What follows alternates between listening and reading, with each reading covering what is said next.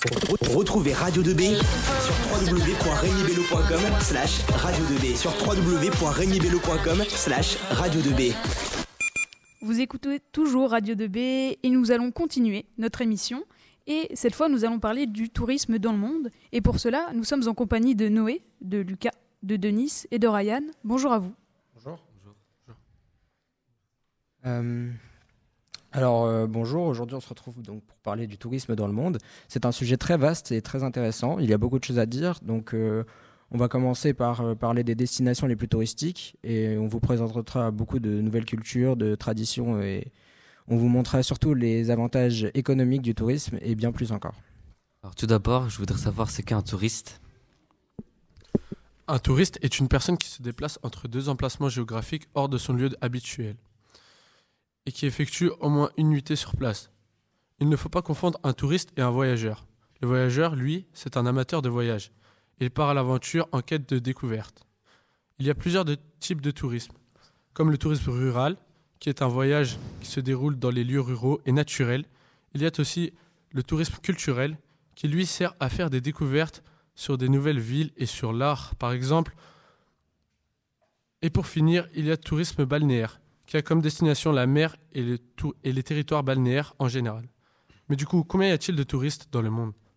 Alors, on estime 474 millions le nombre de touristes internationaux pendant cette période, contre seulement 175 millions en 2021. Mais où vont ces touristes? Alors, du coup, les quatre pays les plus touristiques du monde euh, sont en premier la France, hein, avec 7 euh, millions de touristes en moyenne chaque année. Ensuite, il y a les États-Unis avec 60 euh, millions de touristes par an. Et pour finir, il y a l'Espagne avec 55 millions de touristes par an. C'est donc ces trois pays-là qui attirent le plus de touristes. Cela s'explique notamment par la présence de grandes villes très fréquentées comme Paris ou Madrid, etc. Mais connaissez-vous l'évolution du tourisme dans le monde? Oui, l'évolution du tourisme est pratiquement en augmentation constante depuis 1950, où il y avait 25 millions de tourisme à 1980 avec 285 millions de touristes. Cette augmentation s'explique par l'arrivée des congés payés durant les 30 glorieuses après la Seconde Guerre mondiale. Ensuite, en 2000, on est passé à 674 millions de touristes, puis en 2015, il en avait 1156 millions. En 2020, avec l'arrivée du Covid-19, on a perdu 79% par rapport à 2019 et il y en avait plus que 409 millions, puis 446 millions en 2021 et les chiffres augmentent en 2022 avec 963 millions de touristes en 2023. On a seulement une, une estimation car l'année n'est pas finie.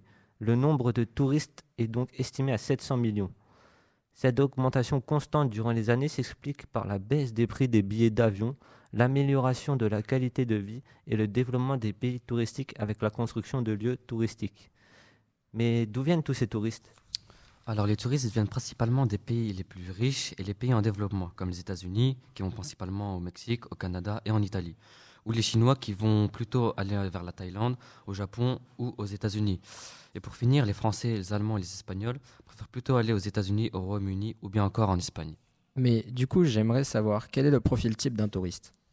Le profil type d'un touriste, c'est les gens qui voyagent le plus et euh, selon les études menées le plus souvent entre 25 et 44 ans, les plus jeunes voyagent plutôt entre amis alors que les plus âgés vont eux partir en famille.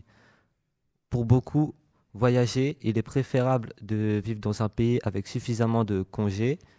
Les personnes avec un revenu modeste et les personnes les plus âgées ont tendance à moins voyager. Le principal frein au voyage est le manque de revenus. Par exemple, un cadre qui est une personne qui s'occupe des équipes qui a donc un statut important, et un revenu plus élevé, voyagera plus qu'un simple ouvrier. D'accord. Et pour finir, j'aurais une toute dernière question, c'est qu'est-ce qui attire les touristes dans, les, dans le monde? Les touristes? Sont principalement attirés par la beauté d'un pays ou par les différentes attractions touristiques uniques dans un pays et des expériences culturelles ou des événements traditionnels locaux. Donc, en voyant le bénéfice que rapporte le tourisme à certains pays, beaucoup de pays se sont mis à faire de nouvelles attractions touristiques pour attirer le monde. Merci beaucoup de nous avoir écoutés. Bonne journée. Eh bien, merci à vous d'avoir participé. Cette émission était fort instructive